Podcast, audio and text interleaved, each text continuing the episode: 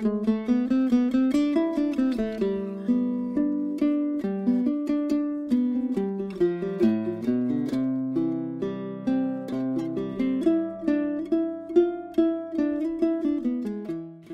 me da mucho gusto saludarte. Mi nombre es Berenice Carrasco y en este episodio vamos a hablar con respecto a algo que a todos yo creo que nos gusta y que disfrutamos mucho y mucho más cuando es en compañía. La comida, pero la comida en el son jarocho tradicional. Si te interesa, si te llama la atención, quédate. Comenzamos.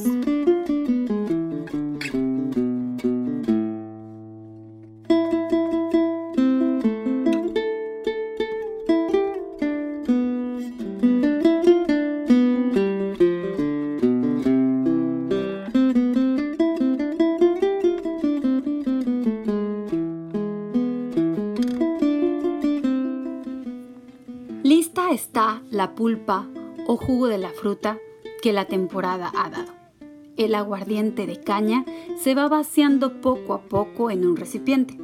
Se mezcla la pulpa, el alcohol, leche condensada, leche evaporada, estas dos últimas si la fruta se presta para un gusto dulce como un tipo crema, y azúcar.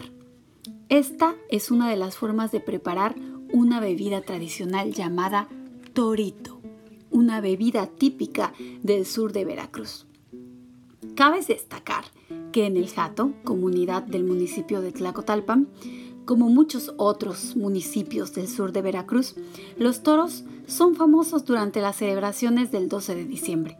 Son los toros de limón o menjul. Durante los fandangos se puede escuchar el clac clac del agitar de la cuchara dentro de los vasos que de mano en mano se van pasando de una persona a otra. Esto evidentemente en tiempos de no COVID, en tiempos donde no teníamos esta pues lamentable pandemia. Pero bueno, los toros de limón son a simple vista una bebida que si se toman de más, llegan a poner a cualquier persona bastante alegre, bastante borracha y en algunos casos hasta de forma hostil, así que hay que tener cuidado con este tipo de bebidas. Los toros de limón cumplen una función, la del compartir, la de tejer el serenar de la música, el baile y el recreo de la práctica que se ha colado por donde el tiempo ha caminado, a la orilla de la tarima y sobre ella. Hoy en día es difícil encontrar, eh, pues de alguna manera, estas discusiones producto del abuso del alcohol. Sin embargo, no se destaca esta posibilidad. Algunos viejos, algunos soneros viejos, cuentan sus memorias acerca de las peleas con machete, por ejemplo, y hasta tienen en sus cuerpos las historias marcadas.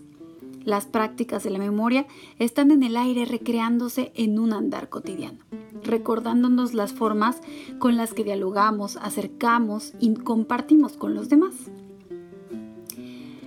La comida es un gesto importante para el son jarocho. Las cocinas ocupan un lugar abierto, plural e importante dentro de las casas en el sur de Veracruz.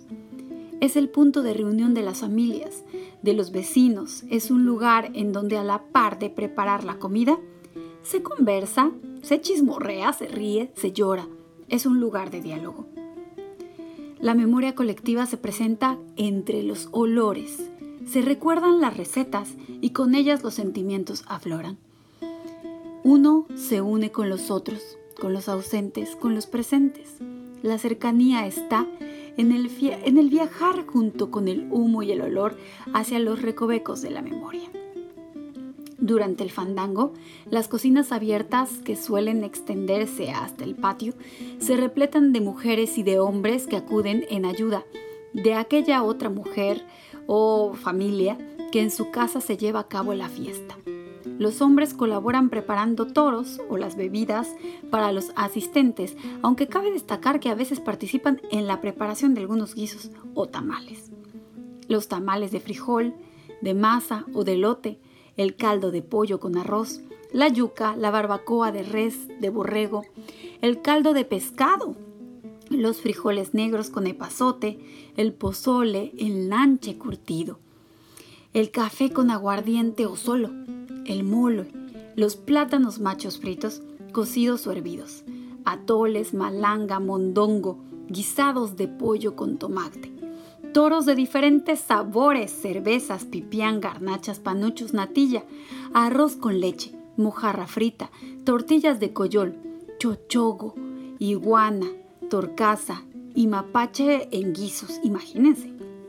Empanadas de carne de pollo, de res molida de queso, el champurrado, los frijoles con chonegui o papaloquelite, tismiche, machuco, buñuelos, pinole, salpicón y popo. No pueden faltar tampoco los camarones. A veces hasta los caracoles, cangrejos y los guisos de diferentes formas. Eh, todo esto es una riqueza y esta riqueza se comparte. El disfrute de los olores nos acercan al pasado, ese pasado que está vivo, ese pasado que está presente. Por las mañanas el olor de la cocina sale y despierta. Las mujeres temprano se preparan para hacer las tortillas, las picadas y las gorditas tradicionales, que son los antojitos más, más eh, representativos de Veracruz. Y que además van bañados con, con un poco de manteca, el café de olla y algún otro platillo que surja. Las recetas son parte de nuestra memoria. Las bebidas y la comida en el sur de Veracruz, como sucede en otros lugares, invita a la reunión, invita a los rituales. El ritual que vive alrededor de la comida es importante para comprender las formas que dialógicas viven entre la gente que gusta de celebrar la tradición del son jarocho. Así podemos encontrar que la gente gusta de compartir su bebida, su comida, sus alimentos, la plática, sus creencias, las anécdotas, que quedan en un espacio y tiempo dibujado en el estar, en el simple gozo. Te puedo seguir contando más, pero tendrías que vivirlo. Te invito a que vengas a Veracruz y que disfrutes de un fandango tradicional para probar tanto las bebidas como la comida. Me dio mucho gusto conectar contigo. Nos vemos. Hasta la próxima.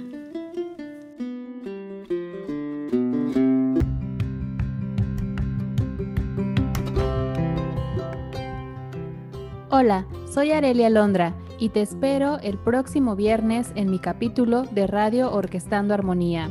Escúchanos en Apple Podcast, Spotify y Anchor FM.